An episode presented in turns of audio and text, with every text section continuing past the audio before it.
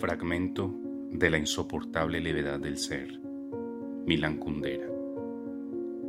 El hombre nunca puede saber qué debe querer, porque vive solo una vida y no tiene modo de compararla con sus vidas precedentes ni de enmendarla en sus vidas posteriores.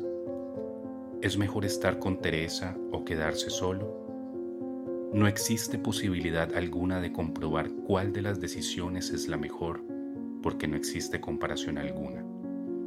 El hombre lo vive todo a la primera y sin preparación, como si un actor representase su obra sin ningún tipo de ensayo.